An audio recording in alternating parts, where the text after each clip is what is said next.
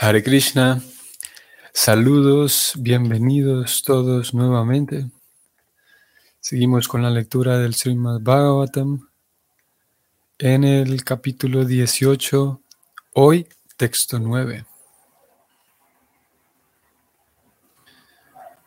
Om Namo Bhagavate Vasudevaya Om Namo Bhagavate Vasudevaya. Om Namo Bhagavate Vasudevaya.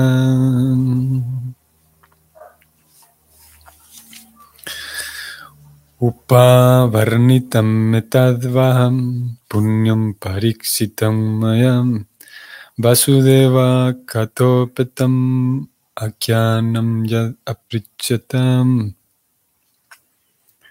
Traducción. Oh sabios, tal como me lo pidieron, ya he descrito casi todo lo referente a los relatos acerca del Señor Krishna que tienen relación con la historia del piadoso Maharaj Pariksit.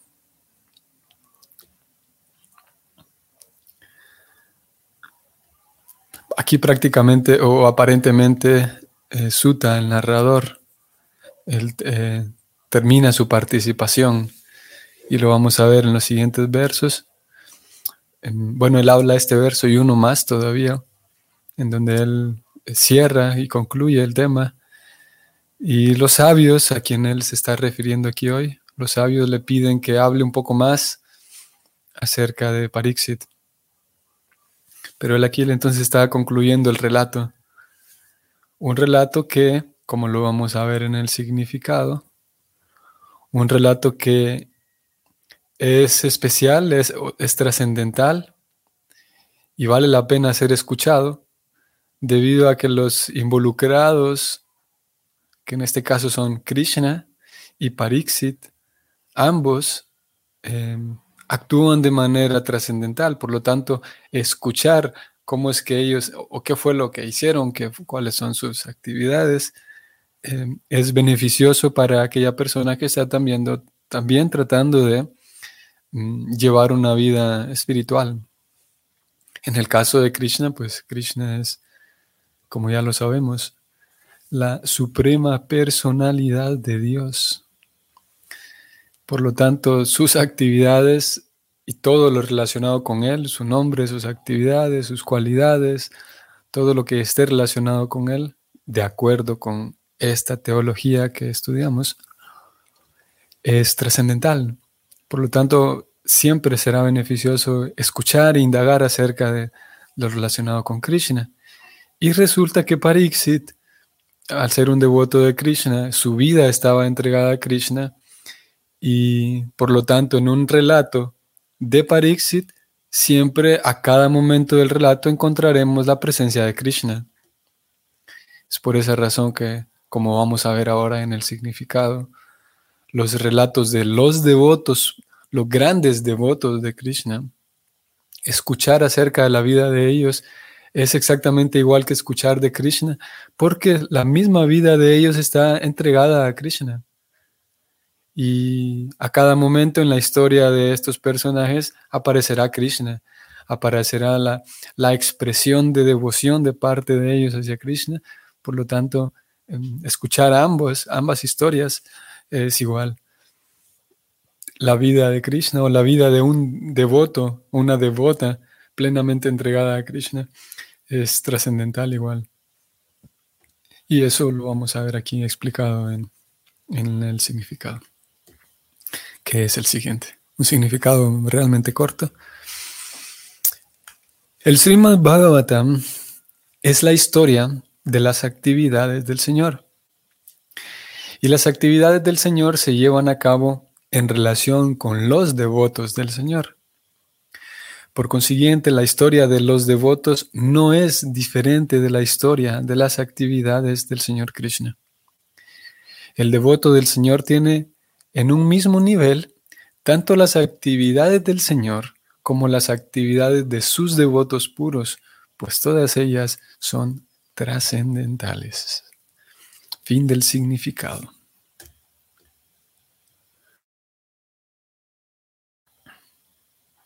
Muy bien. Este es un tema eh, importante y al mismo tiempo eh, es fascinante debido a, la novedad que presenta el, tema en sí, a, lo, novedoso de la esencia de este tema. Em, cuando hablamos de em, e, equiparar Aquí Prabhupada lo, expresó así, voy a subrayarlo. Prabhupada dice, el devoto o el estudiante, como en este caso nosotros, tiene en un mismo nivel tanto las actividades del Señor como las actividades de sus devotos puros, pues ellas todas son trascendentales. Y como digo, hay, un, hay una novedad en esta afirmación y en esta idea, la idea de que está en el mismo nivel las actividades de los devotos puros como también las actividades de Krishna, están en el mismo nivel. Y incluso es una idea que a algunas personas les podría resultar eh, ofensivo o, como una herejía, porque Dios no puede ser comparado con nada y no puede ser equiparado con nada. Sin embargo, aquí encontramos una, para alguien que, tenga esa, inquietud, eh, aquí aparece la misma respuesta. Dios es tan genial, al menos como es, como es presentado, y la teología, que, y todo este conocimiento que, nos muestra eh, algunas facetas de Dios, no, no, solamente algunas facetas de Dios, sino el, el y toda esta teología se atreve a, afirmar que en sus páginas están descritas todas las facetas de Dios. Y, de hecho que cuando alguien se tome el tiempo y se tome el trabajo de sentarse y estudiar, simplemente leer todas estas descripciones, se dará cuenta de que, de que eh, son muy profundas. Así que em, una de las facetas de Dios es ser compasivo, es ser amoroso. Y esa principalmente amoroso. Y ese amor, si Dios es la fuente de todo y Dios es amor, como popularmente se, dice, si Dios es amor, ese amor que Él tiene deberá ser ilimitado, como Él lo es. Y aparte de ser ilimitado, ese amor tiene que dirigirse hacia alguien, porque como bien sabemos, el amor es algo, es, es si es una acción, es, un verbo. Amar como tal es una acción. Y eso requiere que se dirija a, alguna persona, a algún ser vivo. Y el amor involucra a más de una, de una, así como el conversar, el platicar es un verbo que involucra a más de una persona. El convivir, por ejemplo, es otro verbo que involucra a más de una persona. Y lo mismo el amar. Y el amor de Dios tiene que dirigirse hacia alguien. Y de manera genérica se dirige hacia todos. Sin embargo, de manera más eh, concreta, se dirige, no, no, se dirige hacia todos en la misma calidad.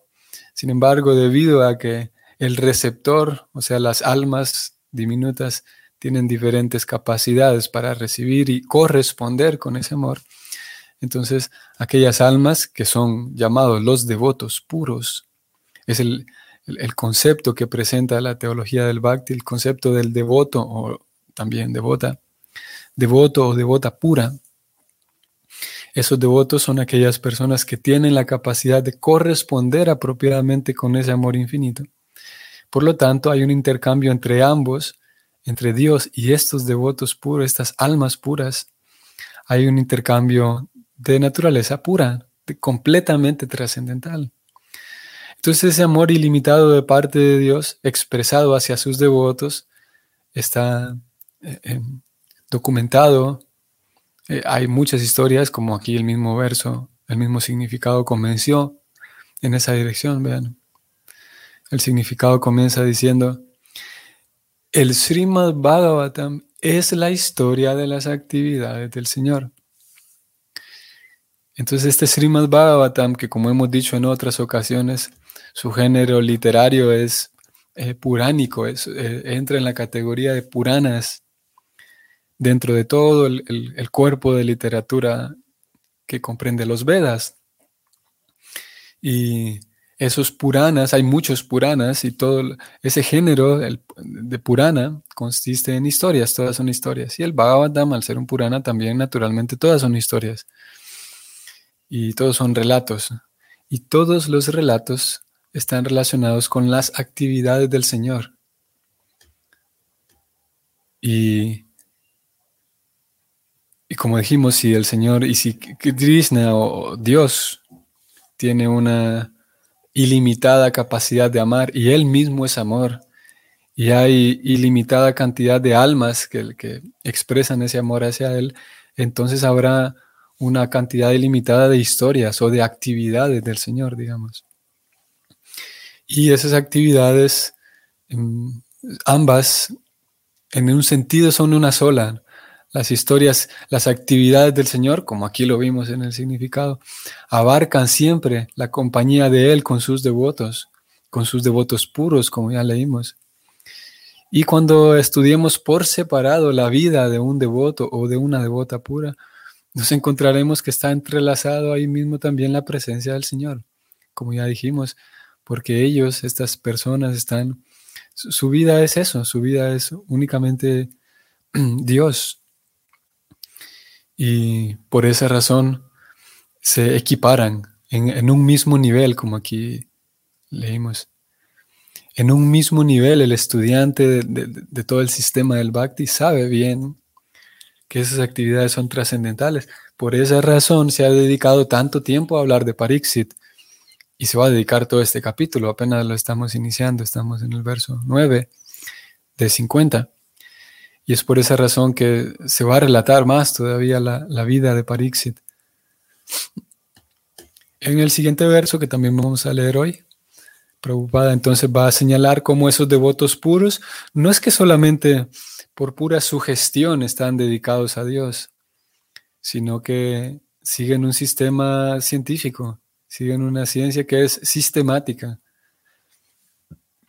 Y de esa manera entonces eh, eh, hay, un, hay una rúbrica y hay ciertos criterios que a nosotros como estudiantes, podemos decir como observadores, bueno, no, no simplemente observadores, pero estudiantes también, a nosotros se nos dan las herramientas eh, conceptuales y escriturales para entonces saber reconocer, el, y esto lo leímos hace unos días atrás, para poder analizar el carácter de una persona y darme cuenta de que sí, esta persona está expresando una devoción pura, una devoción eh, madura y plena y profunda, para observar a alguien más y para observar definitivamente mi propio progreso, el propio progreso individual.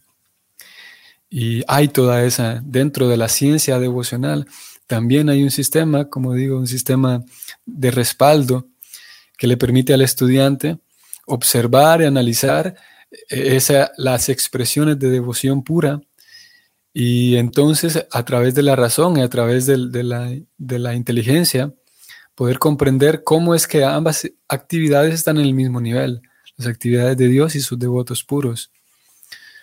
No es una, un sistema religioso en el cual eh, hay, un grupo, hay un consejo de, personas, un grupo de personas que determinan que sí, aquí hay un devoto puro. Por lo tanto, toda la demás congregación de, esta iglesia tiene que rendir respeto y reverencia y homenaje a él o ella, aunque su carácter sea extraño, pero ya fue eh, eh, elevado a la posición de devoto puro por un consejo que un grupito de personas y de allí en adelante todos los demás deben eh, reverenciar a, este nuevo devoto puro que fue elegido. No es así como funciona, sino que cada persona, cada miembro puede, en la medida en la que lo desee y en la medida en la que, si lo desea, en la medida en la que sepa cómo hacerlo, entonces puede estudiar el comportamiento y el carácter de aquellos a quienes se llama comúnmente los devotos puros, y una vez estudiado se dará cuenta de que sí, de que la vida de esta persona es, es, realmente lo que se dice, es intachable. Y ellos son los devotos puros. Y como digo, vamos al siguiente verso, porque Prabhupada entonces aquí habla de, y el mismo verso habla de ello, del el, seguir un sistema. No es un, devoto puro, no solamente es mm, alguien que tiene em, em, mucha fe o, obviamente que si tiene, es, es muy, es central la, fe de en la medida en la que la pureza de la relación con Dios va mejorando, naturalmente la fe es el factor, uno de los factores más importantes. Pero no solamente es, es la fe y no solamente es el, que la persona es, es una buena persona, sino que sigue un sistema. Vamos a leer este verso 10, que dice así. Yaya kata bhagavata kata niyoru karmanam guna karma shraya pumbi samsevyasta bubusubim. La traducción es la siguiente. Aquellos que están deseosos de alcanzar la total perfección de la vida, deben oír sumisamente todos los relatos que están relacionados con las trascendentales actividades y cualidades de la personalidad de Dios, quien actúa de un modo maravilloso.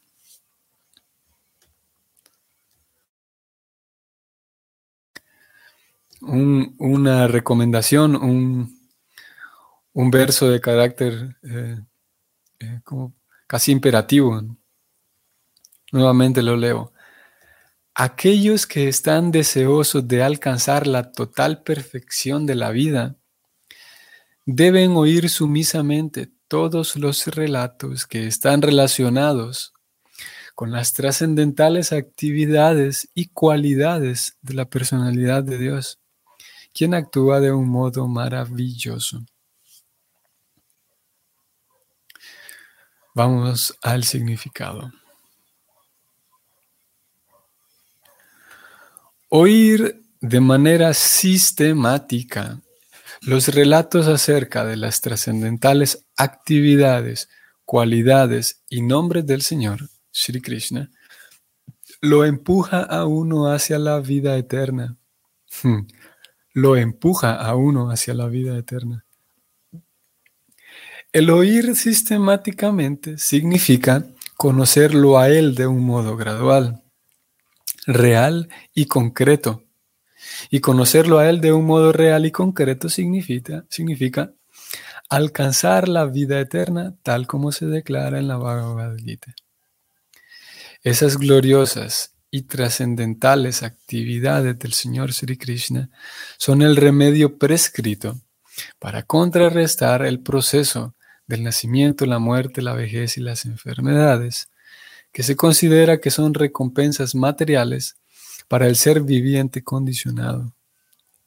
La culminación de esa etapa tan perfecta de la vida constituye la meta de la vida humana y el logro de la bienaventuranza espiritual o trascendental. Aquí termina el significado.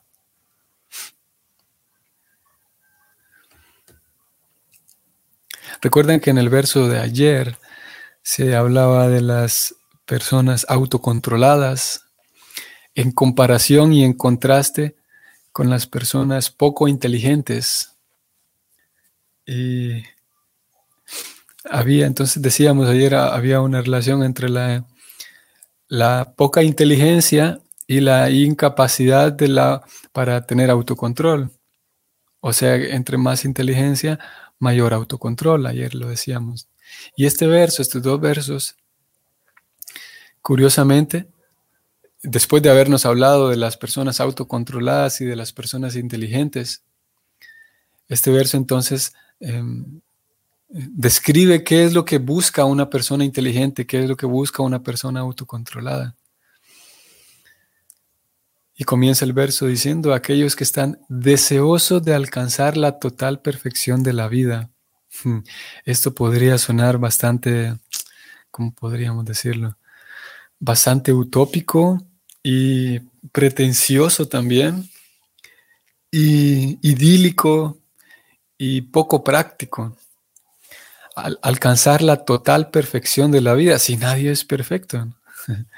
Es una, una frase bastante usada, nadie es perfecto.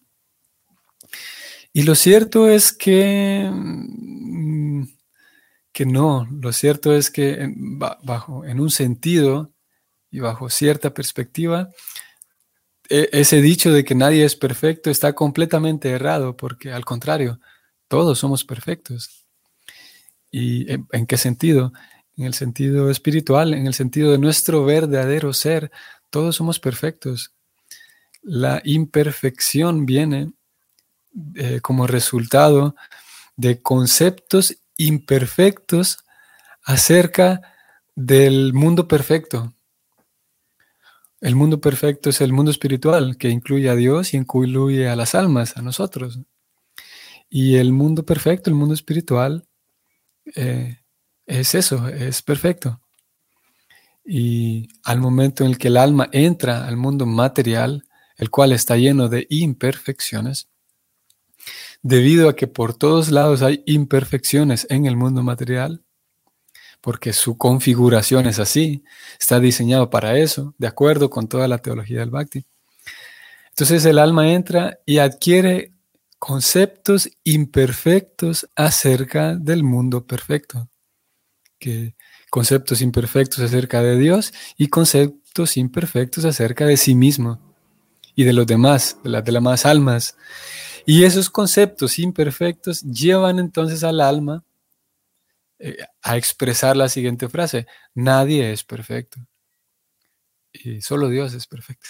Y, como digo, bajo esta perspectiva, en realidad todos somos perfectos. Lo que tenemos ahora es conceptos imperfectos acerca de la perfección misma. Un tema completamente filosófico. Eso nos llevaría a preguntar qué es la perfección. Y el Bhakti lo responde de manera simple y rápida. La perfección consiste en que todas las partes estén em, puestas en donde corresponden. Perfección consiste en que cada, cada parte esté puesta donde corresponde y cada alma, a cada alma le corresponde eh, la compañía de Dios. Y esa es la perfección, tener la compañía de Dios. Mm, sí, no de un modo solamente teórico, la teoría es necesaria, y un segundo paso es tener la compañía de Dios de, manera práctica. Y el, sistema de Bhakti entonces presenta un, eso, presenta un sistema eh, mm, práctico que está respaldado definitivamente en, en todos los conceptos, está respaldado en las escrituras. Y ese, todo ese sistema está puesto para que se alcance la perfección de la vida, la cual es restablecer al alma, que es una pequeña unidad de espíritu, restablecerla en su posición original, que es completa y, constante compañía de Dios. Y esa constante compañía de Dios, que es, em, es amarrada, es atada por el amor mutuo. Eh, y en ese amor mutuo, como todos sabemos, el amor siempre eh, eh, inspira servicio, siempre inspira el deseo de agradar. Y en esa relación, en esa, en esa posición en donde la pequeñita unidad de espíritu, que es el alma, está en contacto con Dios a través del amor, ambas partes están completamente deseosas de agradar al otro. Dios de agradar a las pequeñas almas y las pequeñas almas de agradar a Dios. Y Dios, al ser tan grande, tiene tantas, tanta inteligencia y tantos recursos para agradar al alma y el alma siendo tan pequeña puede quedar sobrecogida por lo grandioso que es Dios y también entonces eh, eh, intenta y desea e intenta agradar a Dios y es una relación eterna y perfecta de acuerdo con el sistema del Bhakti. Y entonces, aquellas personas que están inteligentes, como lo venimos viendo desde los versos anteriores, se dan cuenta de que sí existe una vida perfecta. Y esa vida perfecta no es, a ver, podría dar la impresión de que, ok, vida perfecta significa comer alimentos orgánicos sin nada de químicos, sin nada de sulfitos, sulfatos, aditivos, colorantes, etc. Una vida perfecta es caminar con los pies descalzos por la playa o por el pasto. Una vida perfecta es poder respirar apropiadamente y, y ese tipo de cosas. Y bueno, en un sentido, eh, todo eso puede eh, ayudar a que el alma recobre su posición original. Sin embargo, por sí solo, el caminar en el pasto, o por sí solo la comida, los alimentos orgánicos, y por sí solo la respiración apropiada no, no ayudan en sí al alma a que se ponga en su posición de, amorosa a Dios. Para ello requerirá, de acuerdo con el bhakti, para ello requerirá un sistema, un sistema mm, que tenga que ver con, la, con, el, con el vínculo directo del alma con Dios. Y estas otras cosas pueden ayudar definitivamente y ayudan definitivamente el contacto con la naturaleza, la alimentación más ah, ah, sana y más, sí, más sana y natural. Son elementos que pueden ayudar siempre y cuando inicialmente haya como principal factor el deseo de hacer ese vínculo con Dios. Y el Bhakti, pues, como repito, el Bhakti presenta todo, todo un mecanismo, todo un sistema y un método que primero, antes que otra cosa, antes que, que pasar a la, a, la, a la, dieta, antes que pasar a, a, ordenar el entorno y mudarme a vivir a un lugar natural, si es que lo voy a hacer, antes que cualquier otra cosa, el primer paso es el deseo de, eh, de vincularme con Dios a través del servicio, a través de hacer pequeñas actividades de agrado a Dios. Voy a tenerme aquí un momento para leer a Jesús Matilde. Saludos, Jesús Matilde, Hare Krishna. En el, y aquí hay una pregunta. En el momento en el que el alma cae, ¿ya deja de ser perfecto? La respuesta es que el alma nunca deja de ser perfecta. El alma nosotros, es el caso de, aquí estamos analizando nuestro propio caso, en el momento en el que cae deja de ser perfecto, no, en el momento en el que cae sus conceptos pasan a ser imperfectos, por lo tanto ella se considera a sí misma imperfecta, el alma, y considera imperfectos a los demás, pero en un sentido nunca deja de, de ser pura el alma, nunca deja de ser eh, perfecta. Y así como Krishna, Krishna aparece en la tierra o aparece en el mundo material y él nunca deja de ser perfecto, al igual que las almas. El, detalle es que Krishna es completamente consciente, sus conceptos nunca, nunca pasan a ser imperfectos, nunca se confunde. Krishna habla de esto en la Gita en el capítulo 2. El alma entra al mundo material y lo confunden los conceptos que hay en el mundo material y el alma entra, eh, el alma entra y se confunde, mientras que Krishna entra y él no se confunde. Y por esa razón él actúa siempre de manera perfecta, porque no está confundido con conceptos imperfectos. Nosotros todo el tiempo somos perfectos, todo el tiempo somos puros, solo que debido a los conceptos imperfectos del mundo material, terminamos actuando de maneras imperfectas y de maneras nocivas y de maneras destructivas y de maneras que nos alejan de Dios y por lo tanto nos hacen sufrir. Pero en sí la perfección del alma eh, nunca puede ser tocada. El alma en sí siempre se, mantiene pura. Claro que eh, para, para ayudarnos y, para, para una cuestión didáctica, digamos, en algunas ocasiones, como aquí lo hemos leído hoy, en algunas ocasiones se habla de los devotos puros. Aquí lo voy a subrayar nuevamente, que lo leímos en el verso 9 de hoy. Esos devotos puros eh, son puros en su devoción, en, su, su devoción y sus conceptos ahora ya son puros. Pero el alma siempre todo el tiempo es pura. y esta es una pregunta completamente natural. y entonces, nuevamente leo Jesús Matilde, entonces, ¿por qué el alma se confunde si es perfecta? El alma se confunde porque, de acuerdo como lo explica el Bhakti, es porque es perfecta, solamente que es completa, no completamente, pero muy, muy, muy, muy diminuta. A diferencia de Krishna, que es ilimitadamente grande, y las almas son infinitesimalmente pequeñas. Y debido a que es muy pequeña el alma, es espiritual y perfecta, pero es muy pequeña, es, bastante pequeña, la energía material de Krishna, que es una energía divina de Krishna, Krishna lo llama la energía divina suya, esa energía material es muy potente, porque es la configuración de Krishna. Es material y es externa, es separada de Krishna. Entonces las almas cuando entran al mundo material, a pesar de ellas ser perfectas, pero por ser pequeñas, quedan eh, confundidas por la configuración muy inteligente que Krishna hizo en el mundo material. Por esa razón ellas se confunden. Y sí, es por eso. Como su tamaño es muy pequeñito tienen esa propensión a quedar olvidadas, a quedar cubiertas, digamos, por la energía material.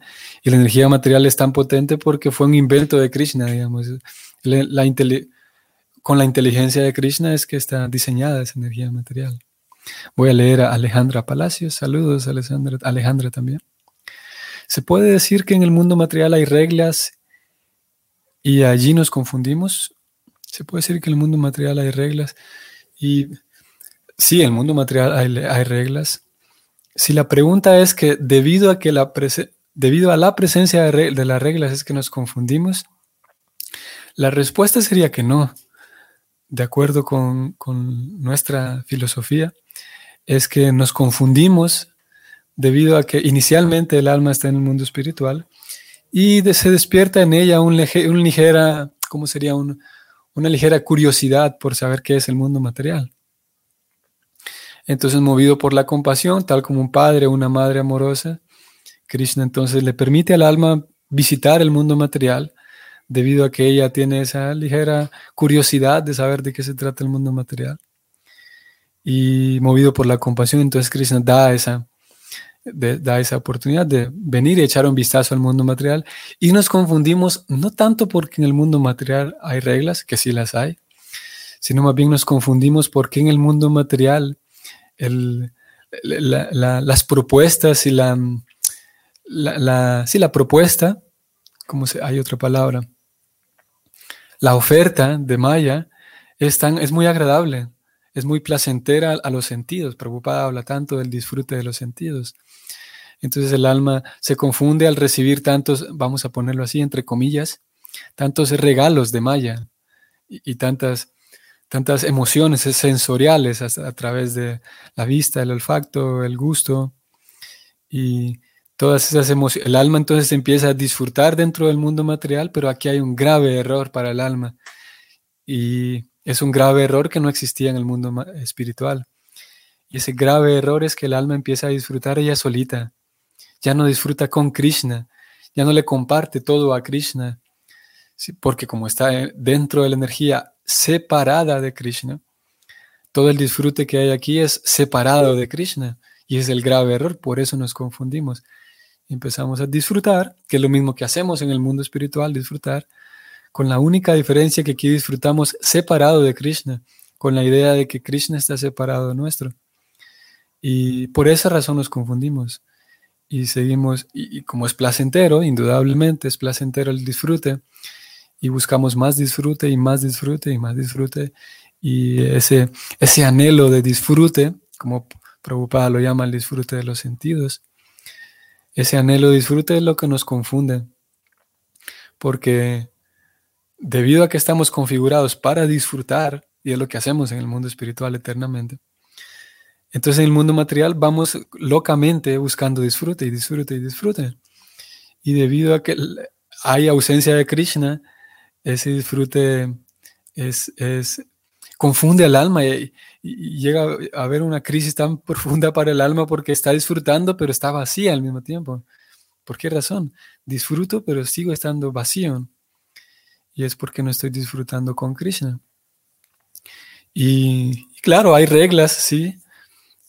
esas reglas están para que el alma no termine en, regiones tan oscuras, eh, porque debido a que es energía separada, el, alma puede, como ya lo hemos visto en la guita, el alma puede ir em, a, eh, contaminar y cubrir tanto su conciencia que puede terminar así en, lugares y momentos muy, muy oscuros que van a causar más sufrimiento al alma. Y para que no nos metamos en lugares tan oscuros, entonces hay reglas. Pero en sí esas reglas no son las que nos confunden, sino más bien, por un lado, nuestro deseo de disfrute, conseguir ese disfrute y al mismo tiempo seguir vacíos. Es ahí donde está la confusión. Y pensamos que, ok, este vacío se puede solucionar disfrutando de esta otra manera y voy para allá. Y en todo el transcurso que voy tratando de llegar a ese disfrute, que es el que yo pienso que hoy sí voy a estar pleno, en todo el transcurso para conseguir ese disfrute, hay agonía, hay sufrimiento, hay incertidumbre, hay tristeza. Claro, hay disfrute también, hay risas, etc. Cuando consigo ese disfrute que yo pensaba que este me iba a dar plenitud, uno lo consigue y por un momento queda saciado y después de un tiempo se da cuenta de que mm, todavía sigo estando vacío. Y ese juego constante es el que nos confunde. Y bueno, el sistema de Bhakti es que al revés, es que uno siga disfrutando pero con Krishna. Ni siquiera es una teología que dice usted deje de disfrutar y todo déselo a Krishna. Y aquí el único que tiene el derecho a disfrutar es Krishna. Mm, no es así la, nuestra filosofía. Afortunadamente, eh, el sistema dice que uno sigue disfrutando, solamente que antes de uno eh, ponerse al, principio, uno disfrute con Krishna. Si uno eh, ofrece sus actividades y lo que, los recursos que uno tiene a Krishna, uno seguirá disfrutando de ellos, pero incluye a Krishna en la fiesta, incluye a Krishna en, en las actividades y de esa manera ambos disfrutan. Imagínense, si Krishna dijera, bueno, aquí el único disfrutador soy yo y todos los demás, yo no sé cómo van a hacer, pero ofrezcanme todo y ahí vean ustedes de qué manera van a disfrutar. Sería muy doloroso para Krishna. Si Él es la fuente del amor, una persona que ama a otra siempre quiere que el otro disfrute, incluso más que yo.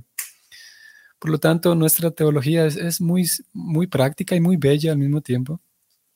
No consiste en la autonegación, sino al contrario, incluir a Krishna en la fiesta y en un sentido el alma termina disfrutando más que Krishna, podemos decir, porque Krishna, eh, que es la fuente del amor, y como ya dijimos, una persona que ama, querrá que el ser amado disfrute más que él, y su sus actividades de Krishna siempre están centradas en que sus devotos disfruten, tanto como sea posible, a veces más que él. Y en eso consiste este sistema, en darle placer a Dios, pero no quedará vacía el alma, por el contrario, quedará más plena. Muy bien, amigos Vaishnavas y devotos, devotas, vamos a detenernos aquí. Ah, bueno, Krishna me hizo recordar ahora para informarles que mañana no voy a poder conectarme para la lectura. Nos vemos entonces hasta el sábado. Que tengan un bonito día hoy y mañana. Hare Krishna.